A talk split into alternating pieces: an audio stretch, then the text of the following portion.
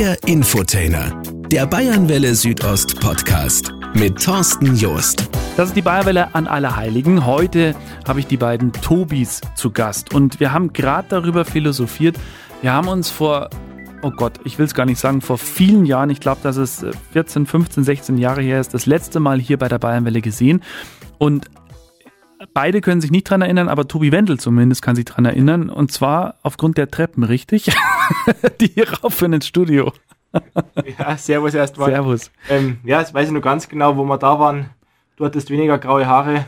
Wir waren noch ein bisschen dünner. Das, äh, ich weiß, wie, es wie wenn es gestern gewesen wäre. Brutal eigentlich. Das war so die Zeit, da habt ihr beide angefangen und habt auch, um es mal ganz salopp zu sagen, ihr habt war damals sogar, glaube ich, noch ein bisschen auf Sponsorensuche. Also es ging richtig los und ihr wolltet Marketing machen. Oder was waren da so die ersten Aktionen? Weil ich erinnere mich, ihr wart richtig rührig. Also ihr habt richtig Gas gegeben, ihr habt darum ge gekämpft, auch irgendwo in die Medien zu kommen. Das war so eine Zeit, da ging es gerade, waren so die Anfänge, oder? Ja, ich glaube, das war so um die 2008er Zeit, glaube ich, rum und da war die Weltmeisterschaft in Oberhof.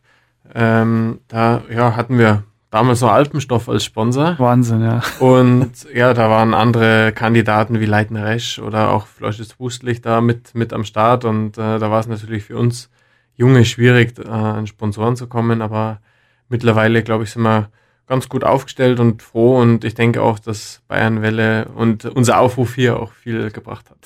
Aber es ist ja so, gerade auch im, im Rodeln oder im Wintersport an sich, muss man ja leider sagen, leider in Anführungszeichen, da sind die Sportler noch sehr viel selber unterwegs zum Akquirieren, oder? Wie ist das? Wie ist das bei euch? Oder flutscht es irgendwann einmal von selber? Ja, Im Endeffekt ist ja, denke ich, in jedem Sport so, der Sponsor ist ihm natürlich immer am liebsten den ähm, Sportler hautnah kennenzulernen und den zu erleben. Und ähm, deswegen haben wir auch kein Management, weil wir sagen, wir machen alles selber, weil wir dann näher am, am Sponsor dran sind. Und ähm, wir haben es zwar zwischendurch mal probiert mit, mit Management, aber das hat uns nicht so taugt und äh, das war noch nicht wir. Und jetzt sind wir da wieder angekommen, wo wir sind. Und äh, wir fahren da ganz gut und wir haben echt persönliche ähm, Beziehungen zu den ganzen ähm, Sponsoren und ähm, das taugt uns recht gut. Also, wenn wir uns das mal angucken von damals zu heute, ich habe mir das mal aufgeschrieben, also ich habe mir das eigentlich rauskopiert von eurer Homepage. Ich, ich kann gar nicht alles aufzählen, was ihr in der Zeit erreicht habt, aber wenn ich jetzt einfach sage, das erfolgreichste Rodeldoppel aller Zeiten,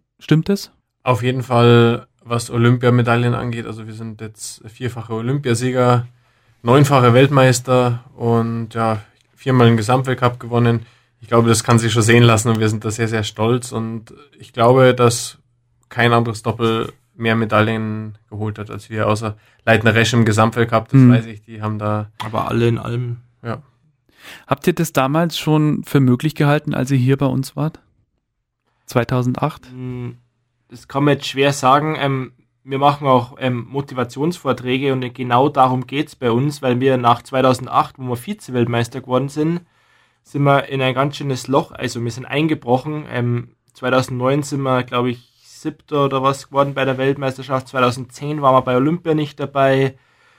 2011 sind wir gestürzt bei der Weltmeisterschaft in Turin. 2012 sind wir ganz knapp Vierter geworden, ein paar Tausendstel. Und da haben wir uns halt dann immer gefragt, was wir machen können. Und ähm, ja, wen es interessiert, ihr könnt es euch gerne mal buchen. Wir machen Vorträge, Motivationsvorträge, wie wir uns aus diesem Loch quasi rausgezogen haben und jetzt dahin kommen sind, wo wir jetzt sind. Und ähm, ja, interessant. Äh, ich könnte jetzt Stunden darüber quasi reden und ja, auf jeden Fall war das nicht immer selbstverständlich, mhm. ähm, dass wir so gut sind. Ähm, wir haben uns das hart erarbeitet, haben an uns geglaubt und ähm, unterm Strich ist das jetzt rausgekommen.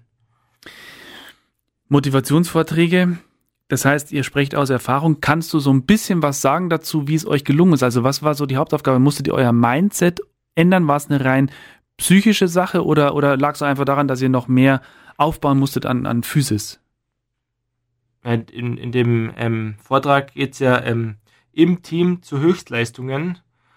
Und äh, ja, ganz, ganz grob zusammengefasst äh, geht es darum, wir haben ja 2008 Vize-Weltmeister geworden und haben quasi da der Welt schon gezeigt, wir sind da, wir können es. Und wenn du dich, wenn du mal das geschafft hast, dass du dich wieder an dem aufhängst, dass du das ja schon mal können hast und ähm, nicht dann zu sagen, nein, ich bin zu schlecht, ich kann es nicht, du warst nämlich schon mal da und du weißt doch, dass du es kannst und das ist dann so eine, so eine Kopfsache, wo du das dann quasi ausblenden musst und wo wir dann 2013 quasi Weltmeister geworden sind in Whistler von da an bis jetzt, bis 2021, bei jedem Großereignis eine Medaille. Also seitdem haben wir eigentlich nichts mehr anbrennen lassen. Habt ihr euch da externe Hilfe holen müssen? Nein, also das ist ja das, das Schöne bei uns, beim Tobi und bei mir. Wir sind ja zusammen im Team unterwegs und der eine hat da Stärken, wo der andere vielleicht Schwächen hat und das, das macht uns auch aus. Also wir pushen uns da gegenseitig, wir können da miteinander, glaube ich, ganz gut äh, umgehen und äh, sind unser eigener Mentalcoach. Also wir haben schon mal mit ein, zwei Leuten gesprochen, aber das war nie so unser Ding. Aber das muss jeder für sich entscheiden und ähm, wir haben da auch starke Personen im Hintergrund, wie die Familie, die einen immer wieder zurückholt und ähm, du heimkommst, egal was du geworden bist, ob du jetzt halt, äh, einen Sturz hattest, wie wir letztes Jahr in Oberhof oder so, und dann kommst heim und ähm, ja, ist alles vergessen und dann brauchst du natürlich die Trainer und die ähm, ja, die Leute, die da im Hintergrund mit agieren, die dich unterstützen, mit denen du reden kannst. Mhm. Aber grundsätzlich sind der Tobi und ich, denke ich, unser eigener ähm, Mentalcoach und das, glaube ich, macht es auch aus. Ihr seid in ein Loch gefallen und was, was man ja von, von ich sage jetzt mal, von Einzelsportlern kennt, da fällt einer ins Loch. Wie ist es, warum ist es bei euch so passiert? Also war das so, dass einer schwächer war und der andere hat sich dann automatisch angepasst oder wie kann es passieren, dass beide individuelle Personen in ein Loch fallen? Wie kann das sein?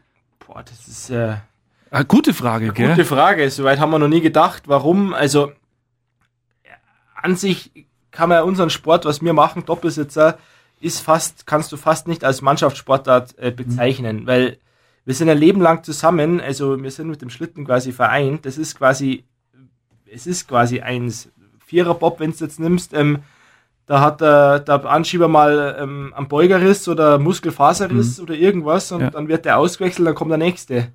Und, äh, oder beim Fußballmannschaft, da wird auch ausgewechselt. Aber bei uns gibt es das nicht. Da wird nicht ausgewechselt. Wir sind ähm, Wendel alt, wir sind ja schon fast eine Marke. Also, mhm.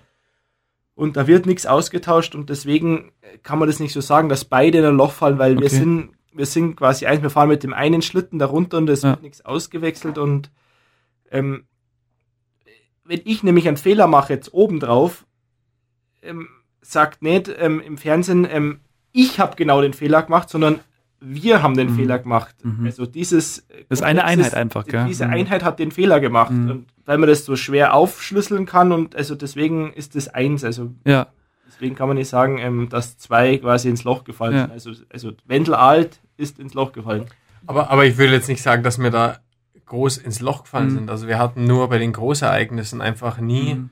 Ähm, ja, da hat man nie den Durchbruch geschafft ja. nach 2008. Ja, also an, an, dem wirst du gemessen. Ja, an dem wirst du gemessen. aber wir haben ja ähm, in den Jahren auch ähm, Weltcupsiege gehabt, wo wir gesagt haben, okay, wir können es. Ja. ähm, aber natürlich wirst du an den Großereignissen ja. gemessen und äh, ganz, ganz bitte ist natürlich, wenn du dann in Whistler auf der Olympiabahn Weltcuprennen fährst, ähm, beziehungsweise auch weißt, dass dir die Bahn taugt und dann bei Olympia das vom Fernseher anschauen musst, das ist natürlich dann extrem bitter für und schmerzhaft, einen, ja, glaube ich. Leistungssportler. Ja. Ah, das heißt aber auch im Klartext, äh, Tobi Wendel könnte nicht Tobi ohne Tobi Alt fahren und umgekehrt auch nicht. Also das, das wird auch nie passieren. Das ja. passiert nicht. Es könnte schon. Mhm. Also ich könnte schon wen anders, der Tobi genauso wen anders oben drauf ja. haben, aber ähm, du wirst nie an die Zeiten oder an irgendwas mhm. hinkommen, weil das ist so ein eingespieltes System. Da ja. muss er jede, jede Körperbewegung muss er da passen. Ja. Wie ging das los mit dem Rodeln bei euch? Kann einer den Anfang machen? Ja, ich bin mit vier Jahren das erste Mal in Königssee die Rodelbahn runtergefahren. Also ja, ich habe früher im Berchtesgaden gewohnt mhm. und habe einen Bruder, der ist zwei Jahre älter. Und so mit äh, sechs Jahren ist mal so der, der Einstieg, wo man einfach mal das ausprobiert. Und mein Papa, der war auch sehr engagiert, was, was Sport angeht. Und wir haben da alle möglichen Sachen ausprobiert, unter anderem auch das Rodeln. Und ich wollte mit vier Jahren unbedingt das allererste Mal da runterfahren. Erst hat es geheißen, na, du bist zu klein und zu mhm. leicht, du darfst nicht ja. und so weiter. Aber ich habe dann irgendwie doch meinen Kopf durchgesetzt gekriegt und bin dann das erste Mal auf dem Einzel halt eben runtergefahren und ja, das hat so viel Spaß gemacht, dass ich da dabei geblieben bin. Ja. So, Tobi, wie, wie war es bei dir? Bei mir war es so, ich war in Bischofswiesen in der Grundschule und ich habe ganz früh in meiner schulischen Laufbahn gemerkt, das Schule gehen, das ist nicht ganz so meins.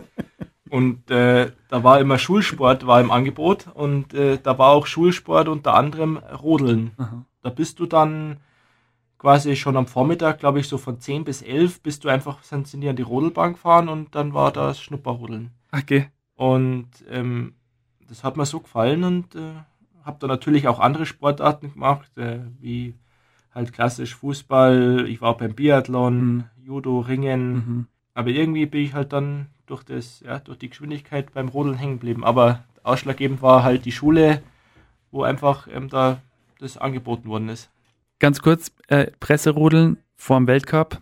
Ich auf, auf so einem Schlitten drauf, fahre in der Kurve, na, Schmarrn, im Kreisel los und bin super durchgekommen, also bis unten zum, zur Zielkurve. Und in die bin ich dann nicht so rein, wie man in Fahrtrichtung fährt, sondern ich bin mit den Füßen nach oben, im Kopf nach unten. Für mich ist Rodeln definitiv nichts. Also das kann ich gleich sagen. Das war für mich ein, ein schlimmes Erlebnis. Was habe ich falsch gemacht? Ja, ich denke mal, dass du Ich habe mich das, bewegt. das Gewicht ähm, ein bisschen, fa- dass du dich falsch belastet hast, dass du Ja. irgendwie äh, zur Kurve dich gedreht hast, dass hinten der Schlitten frei geworden ist oder vielleicht hast du die Füße irgendwie auf dem Eis gehabt, dass sich vorne der, die, die Schiene nicht so ähm, ja, in die Kurve reinschmiegt. Aber ich glaube, ja, das ist vom Kreisel mit so einem geliehenen Schlitten, wie es das sind, halt da Ja. mit so einem Gästeschlitten extrem schwierig, wenn du da keine Erfahrung hast. Ja, da Tobi, jetzt red doch nicht um einen heißen Brei, er kann es halt einfach nicht. Oder, oder so. Ich wollte es halt nett ausdrücken. Sehr gut. Der Diplomat von euch beiden. Das äh, Tobias, das hört man eher selten. Wer kam auf die Idee, euch nur Tobi zu nennen? Das ist natürlich der Spitzname, aber das ist ja bei euch auch die Marke, richtig? Tobi. ja, die Marke ist eigentlich Wendel alt. Ähm, Und wir sind die zwei das Tobis. sind die zwei Tobis. Bayern Express gibt's ja auch noch. Gibt's auch. Also Aber wir sind schon immer Tobi genannt worden. Also ich kann mich ja nicht mehr erinnern, außer wenn mich meine Eltern irgendwie geschimpft haben, dann haben sie Tobias gesagt. Was ich noch wissen wollte vorhin. Also in der Kindheit ging schon früh los. Wie wird dann so ein Team zusammengestellt? Ihr seid ja auch in unterschiedlichen Vereinen. Ähm, wer, kam dann auf die Idee zu sagen, ja, den Wendel, den packen wir jetzt mal auf den Alt drauf und dann läuft es schon? Oder wie, wie funktioniert sowas? Das waren die Trainer Martin Schwab und der Norbert Loch, Mhm. der jetzige Bundestrainer. Die zwei sind auf die Idee gekommen, die haben uns halt beobachtet, also wie wir halt wachsen und wie wir halt so auseinander sind. Und wir waren beide sehr gute Einzelfahrer.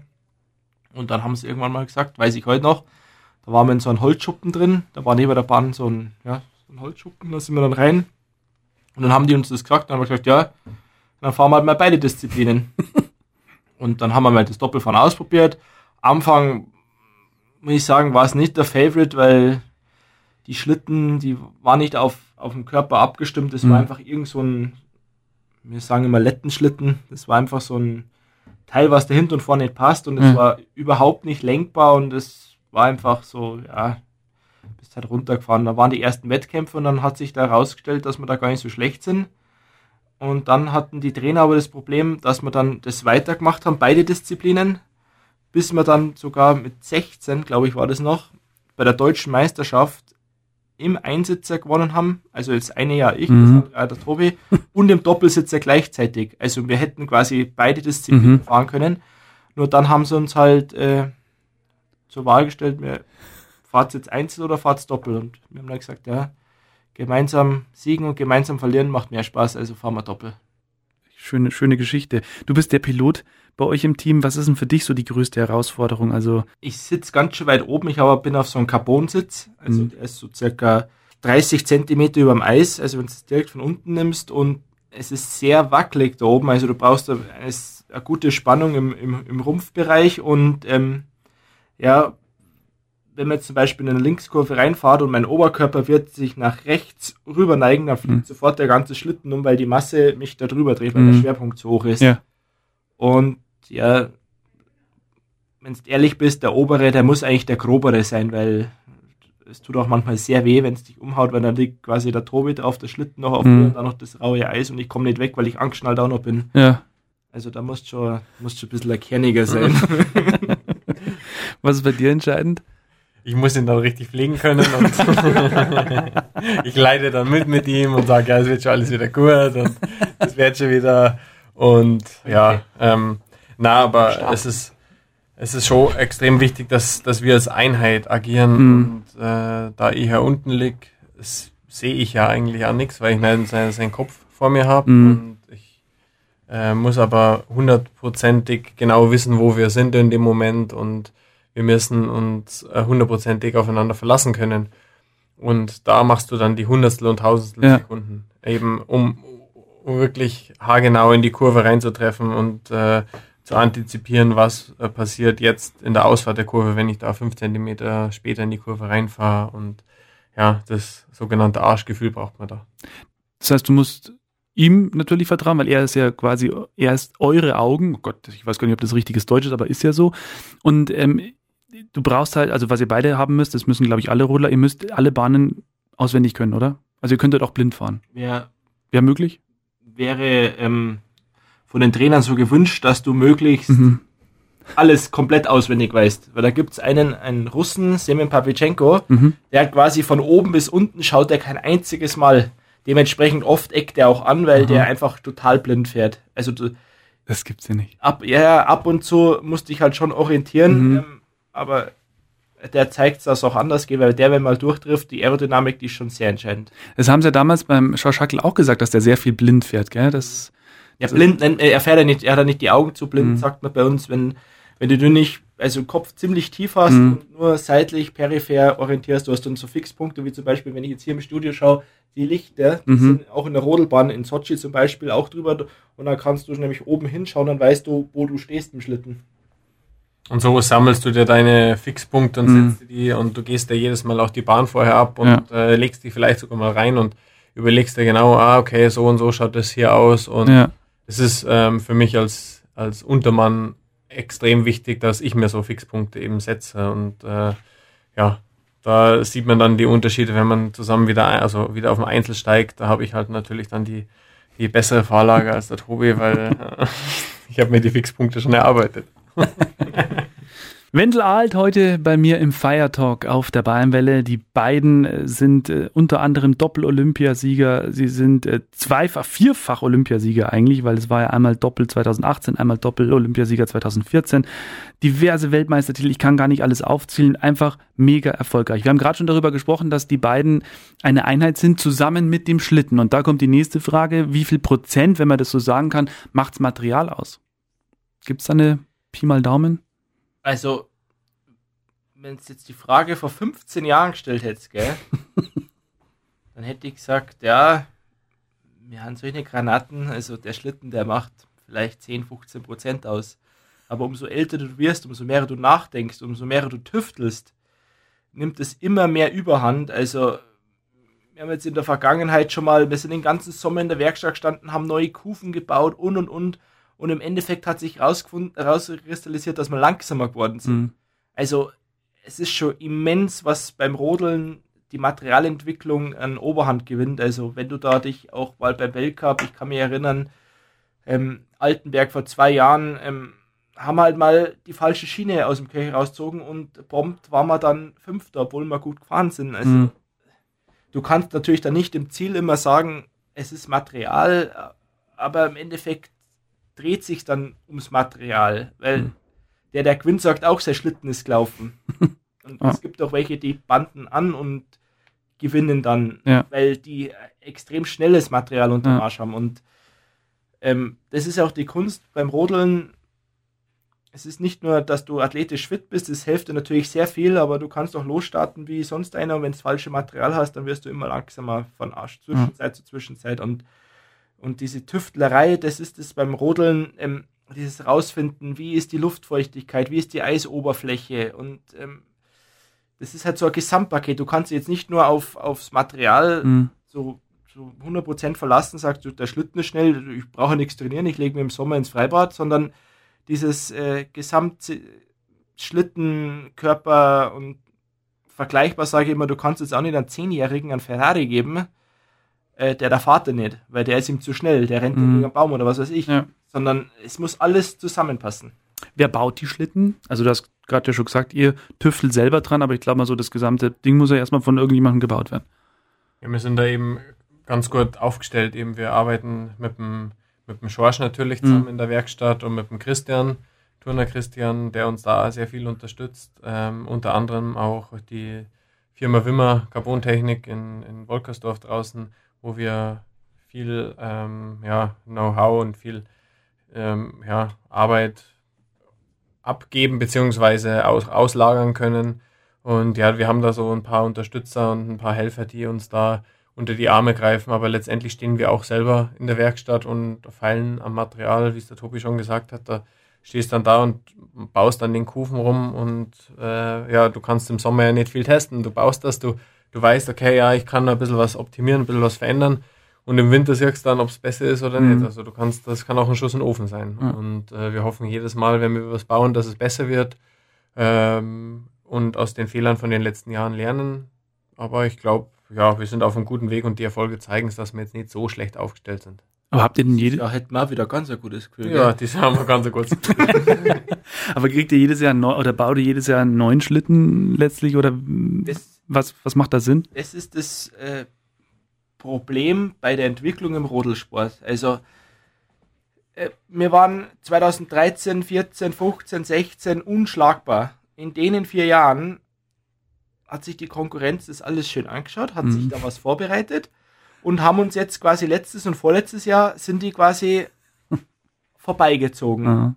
Also noch nicht ganz vorbei, also aber sie sind auf Augenhöhe. Ja. Und wir müssten jetzt quasi wieder neu entwickeln. Mhm. Weil wir hätten ja, wo wir 2016 bei der Weltmeisterschaft am Königssee mit einer Sekunde Vorsprung was gewonnen hätten, sagst eigentlich, da kommt ja sowieso nie einer hin. Ja. Aber die wollen ja auch besser werden. Ja. Und du denkst ja nie dran, dass du nochmal neu entwickeln musst. Und, und das ist das. Das ist das brutale Rollen. Ja, aber spannend, gell? Ja. Irgendwie. Ich möchte noch mal ganz kurz auf, auf äh, zum Beispiel zwei Geschichten eingehen. Also 2014, 2018, Doppel-Olympiasieger, ihr da die Bahn runter, dann kommt ihr da zum Ziel und dann seht ihr, okay, wir haben's. Was ist das für ein Gefühl? Ja, ist unbeschreiblich. Also das Gefühl kannst du keinem erklären, das musst du selber erlebt haben. Und das sind ähm, von 2014 und 2018 auch unterschiedliche Gefühle. Mhm. Also 2014 haben wir die ganze Saison eigentlich dominiert. Da waren wir richtig gut drauf. Da haben wir gewusst, wenn wir jetzt da zweimal fehlerfrei runterfahren, dann kann uns eigentlich keiner schlagen. Ja. Und aber das ist Olympia, da träumst davon. Und dann kommst du im Ziel unten an und kannst es eigentlich gar nicht glauben. Du kannst in dem Moment, du, du, du, ja, glaubst es nicht, du, dir kommt es dann nach und nach erst, ähm, wenn du dann ja so ein, zwei Tage vielleicht bei der Siegerehrung dann stehst, dann, dann wird dir das erstmal alles so ein bisschen bewusst, was du ja. erreicht hast, weil dass du bei Olympia dabei bist und dann noch die Goldmedaille holst, das ist ja, einfach das Oberste, äh, was du als Sportler erreichen willst. Wie sehr spielt es für euch eine Rolle, auch, keine Ahnung, jetzt in dem Fall Sochi oder Pyeongchang auch ein bisschen zu erleben oder ist es da in so einem Moment völlig wurscht? Ich meine, ihr kommt ja durch euren Sport an Orte sensationell Nehmt ihr euch die Zeit oder sagt ihr, brauchen wir nicht, wir konzentrieren uns auf unseren Sport und das war's?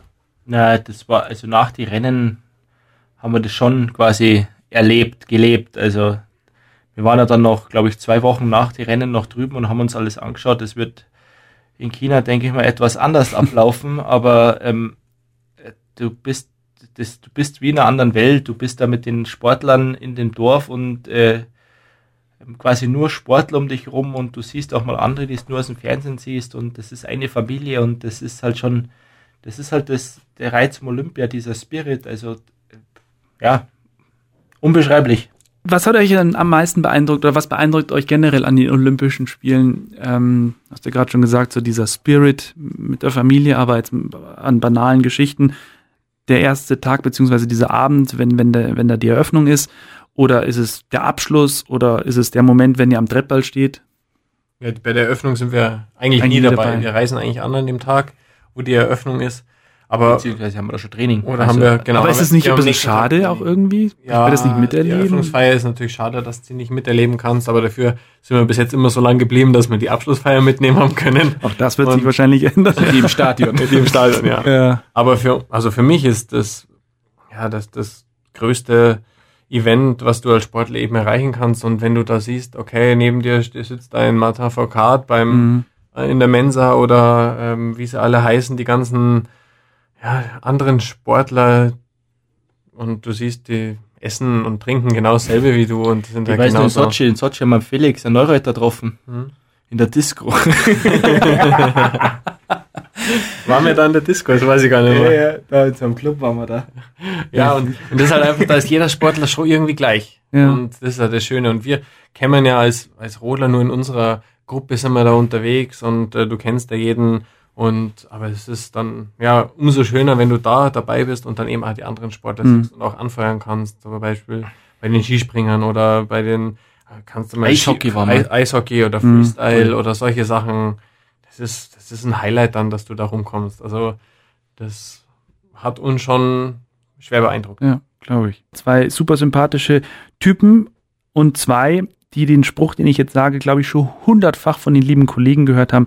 Der Wintersportler wird im Sommer gemacht. Wahrscheinlich könnt ihr es auch nicht mehr hören, aber es ist so, oder? Es, äh, ja, klar. Ja, Klare Antwort.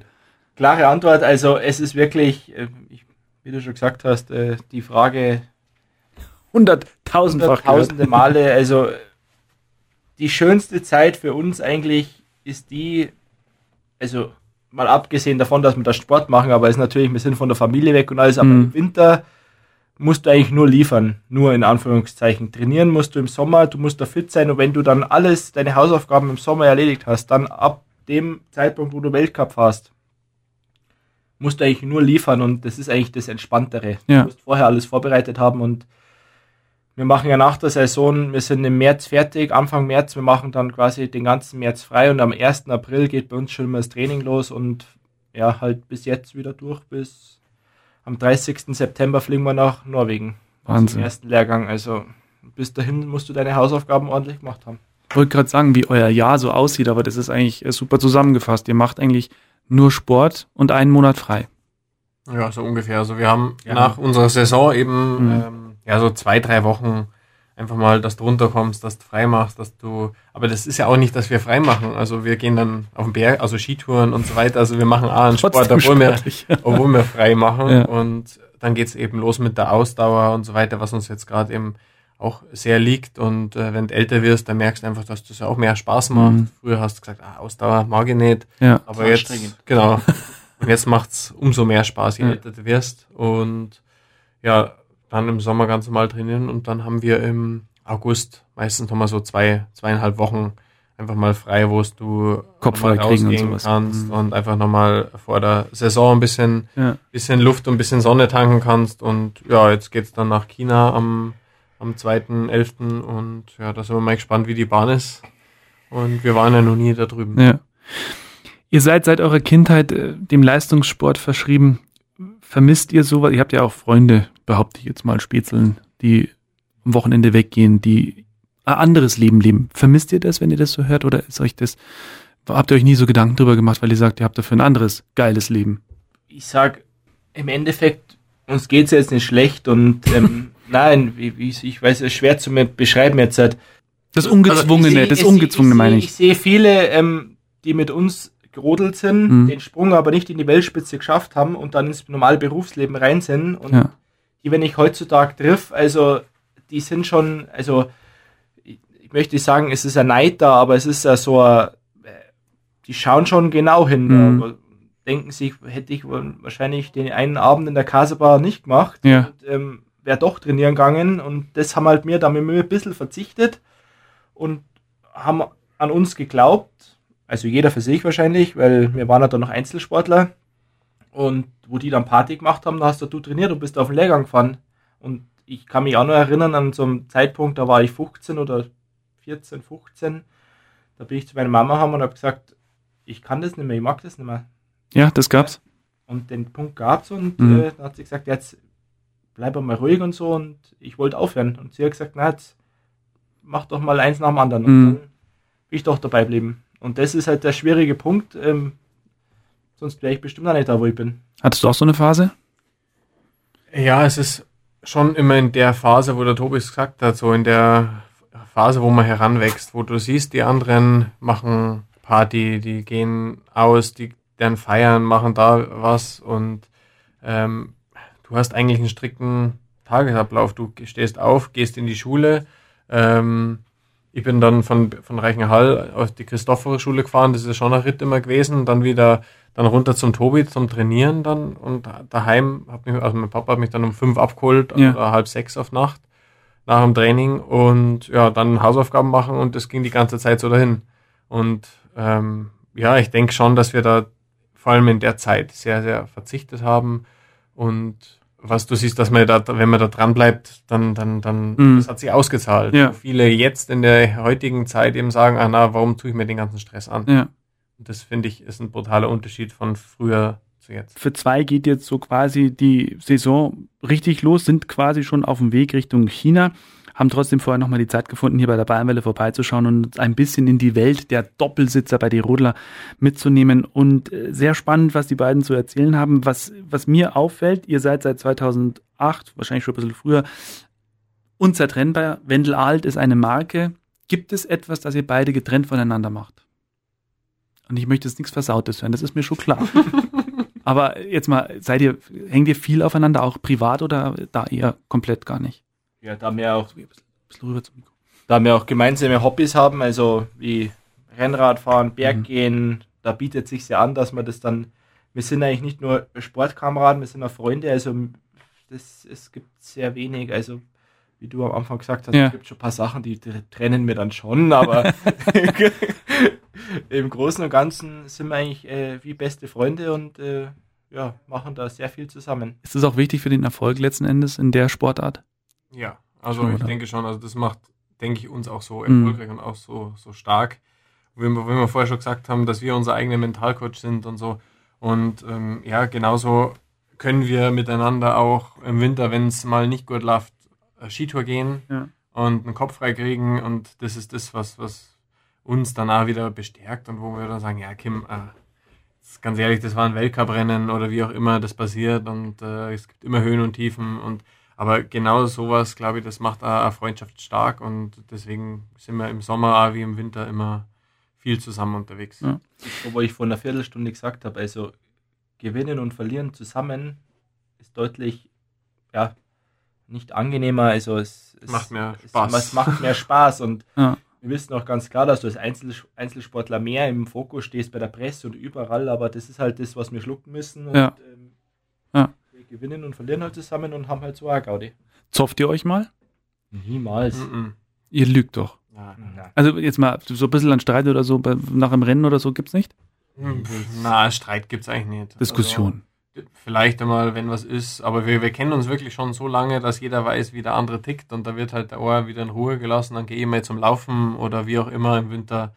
Ich kann mich nur erinnern, letzten Winter ist er irgendwann mal ausgeflippt, weil wir dann, keine Ahnung, Fünfter oder Achter geworden sind. Dann habe ich gesagt, Tobi, was möchtest du? Wir haben ja schon viermal Olympiasieger. Aber recht hat er da recht, gell? Ja, wenn der Tobi mit Absicht gegen die Bande lenkt, dass mir wieder der Arm weh tut. Eine Sache würde ich gerne noch ansprechen und ich finde es einfach schade, weil ich bin ein großer Fan des Wintersports und auch der Wintersportler, weil ich die einfach für, für nahbarer finde. Klar, ich bin ja auch groß geworden, ich kenne ein paar dann doch auch vom, von den äh, Wintersportarten, die hier so stattfinden, aber stört es euch oder findet ihr es gut, dass jetzt nicht im Sommer alle paar Meter Paparazzi im Gebüsch sitzt und die nächste Sensation abfotografieren will? Also was ich damit sagen will, im Winter kennt man euch, ihr werdet auch gehypt, ihr seid bei, bei den Kollegen vom Bayerischen Rundfunk, ihr seid äh, überall in der Presse, also vor allem in der Sportpresse.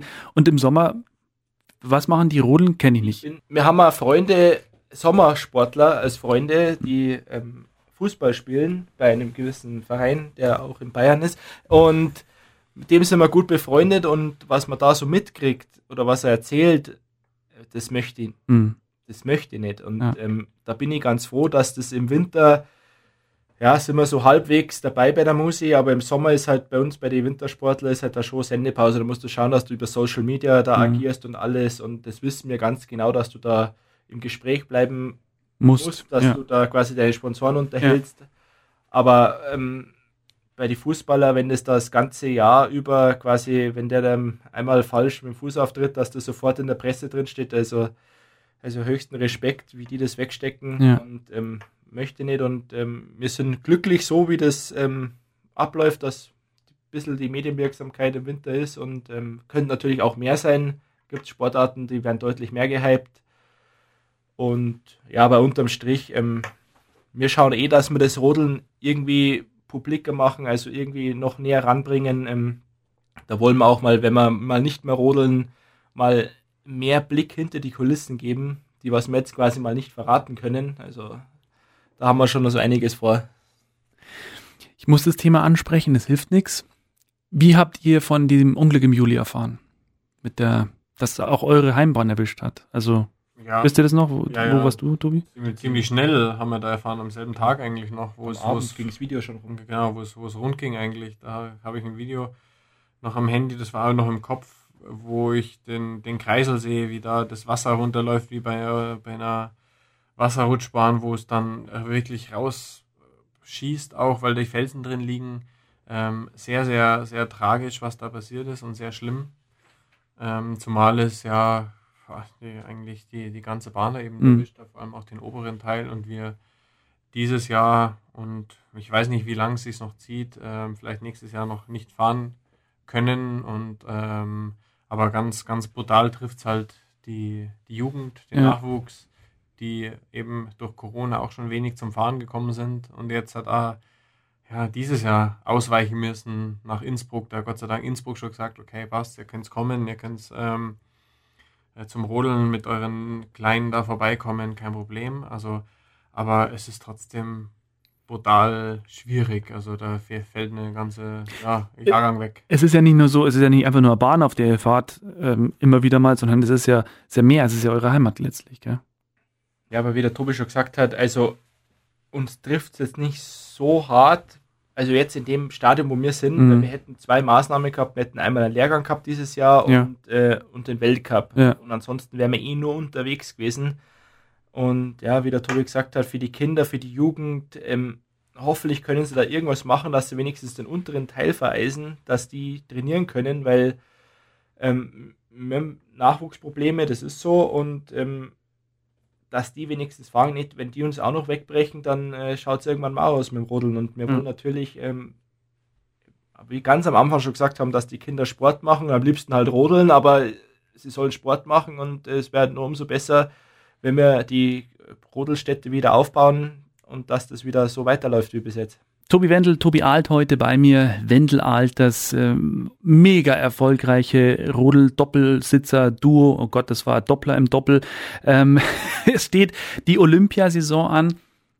Ähm, ist es eine andere, eine besondere Saison? Ist da der Fokus anders? Ist da die Vorbereitung anders? Geht ihr da anders ran?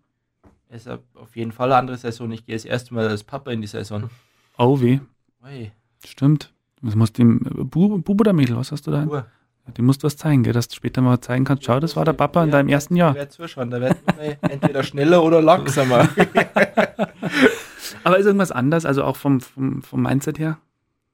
Ja, du bist in der Olympiasaison, du trainierst zwar nicht anders, aber du trainierst irgendwie intensiver. Also Mhm. du nimmst die Einheiten mehr wahr, also Ja. du, du bist, du steckst da mehr rein, also mehr, noch mehr, also nicht 100%, sondern 150%. Mhm. Also. Und du merkst schon, dass du dann nochmal besser wirst in der Saison. Also wir merken, obwohl wir jetzt seit 24 sind, Ja, merken ja, wir ja. trotzdem, dass es noch vorwärts geht. 23. 23, ja, wollte gerade sagen. Also uns hat einmal der Trainer gesagt, du wirst eigentlich ab 30 nimmer besser. Und Mhm. das haben wir ganz und gar nicht. Also wir sind da wirklich auf einem guten Stand. Das haben wir die ganzen Lehrgänge jetzt gezeigt, also Ja. was die Startleistungen und so weiter angeht. Und letztendlich werden wir dann sehen, wie es jetzt im Winter anläuft, wie die ersten Rennen sind, aber da sind wir auch voll motiviert und äh, ja, wie es der Tobi schon gesagt hat, da ist natürlich eine Olympiasaison, wo der Fokus eben auf Olympia liegt. Ähm, natürlich haben wir Weltcuprennen im, im Vorfeld. Die Weltcuprennen in Amerika fallen zum Beispiel aus. Mhm. Und in Kanada, da wird Sochi einspringen. Mhm. Und ja, man, man muss es als Sportler nehmen, so wie es kommt. Du darfst dir es da nicht verrückt machen lassen. Und ähm, der, der sich als erstes aufregt, der verliert. Also du musst einfach das so, ja, entspannt nehmen. Du kannst da eh nicht viel ändern als Mhm. Sportler. Und, und vor allem in Peking, die, die Bahn, das ist ja auch, die seid ihr noch nie gefahren, oder? Also, so, und Wir sind jetzt im, im November. wirklich drüben. das allererste Mal. Ja, ja, noch nie. Noch nie mal gesehen. Also auf dem Video mal. Ja. Ist das, also, das, ich meine, das ist ja für alle, das gilt das ja das Gleiche. Das muss man ja dazu sagen. Ja, da gehst du systematisch vor, fährst erstmal von weiter unten weg Mhm. und dann arbeitest du dir die Bahn Stück für Stück. Ja, Wahnsinn. Und dann muss, dann haben wir ja noch einen Weltcup, der ist ja im Mhm. November, der erste Weltcup ist in China Mhm. und dann geht's wieder nach Europa und dann halt zu den Spielen wieder rüber, weil letztes Jahr aufgrund Corona Mhm. war ja der Weltcup nicht und Ja. holen sie jetzt nach, weil du musst ein internationales Rennen Mhm. vor den Spielen haben. Ja. So, und dann die Frage, wie lange macht das noch? Ist es die letzte Saison? Nein, also wir schauen von, von Saison zu Saison, wie es uns geht, wie wir uns wohlfühlen, wie, wie fit wir uns fühlen. Ihr seid ja verletzungsfrei, oder? Kann man ja sagen. Das, ja, das steht ja. bei uns ganz Außer dein Kratzer am Bein vom Training heute. Ähm, nein, das steht bei uns ganz oben, die Gesundheit. Also ja. wir wollen nicht äh, irgendwie als ähm, mit Bandscheibenvorfällen und sonst irgendwas aufhören, sondern wir machen ja, wir gehen Skitouren, wir gehen Rennrad fahren und wir wollen genauso viel Spaß haben und wollen nicht kaputt da rausgehen aus dem ja. Sport. Ja. Also zu, zu, zum Beispiel 2023 nach Olympia ist Weltmeisterschaft in Oberhof mhm. und wir haben vorher geredet, 2008 sind wir Vize-Weltmeister dort geworden. Mhm. Also 23 Oberhof ist auf jeden Fall schon noch im Hinterkopf. Ja. Also es das heißt jetzt nicht, dass wir nach den Spielen aufhören. Das ist schön. Und wir sehen uns dann bestimmt wieder, wenn ihr irgendwann euren Abschied verkünden sollt. Die Vorbereitung, Ach, was? Genau. Apropos Abschied. Ja. Ich sag nämlich, wäre schon cool oder wäre wünschenswert, wenn wir das letzte Rennen, was wir fahren, in Königssee ja. fahren. Weil da wird nochmal alles zusammengetrommelt, dann wollen wir da hinten 10.000 Leute haben. Ja. ja, da muss aber erstmal die Corona-Sache vorbei ja, sein, das dass wir da die Zuschauer da an die Bahn kriegen. Also ich habe gehört, 2025 wollen sie das letzte Rennen der Saison am Königssee machen. Also ich würde dafür auch planen, das okay, bin perfekt. mit ja, dann, dann, Danke. Dann, dann machen wir es halt noch so lang. ich wünsche euch beiden alles Gute für die Saison, bleibt verletzungsfrei, alles Gute für Olympia und äh, sehr sympathisch. Behaltet euch das auch bitte bei und danke euch beiden, Tobias Wendel, Tobias Alt, heute bei mir zu Gast im Fire Talk auf der Bayernwelle. Merci und für dich. Wir, wir sagen auch Danke. Danke und einen schönen Feiertag. Man denkt so, Connor ist perfekt, aber als Bayer ist man verdammt nah drauf. Der Infotainer. Menschen aus der Region und ihre ganz persönlichen Geschichten. Präsentiert von Bayernwelle Südost.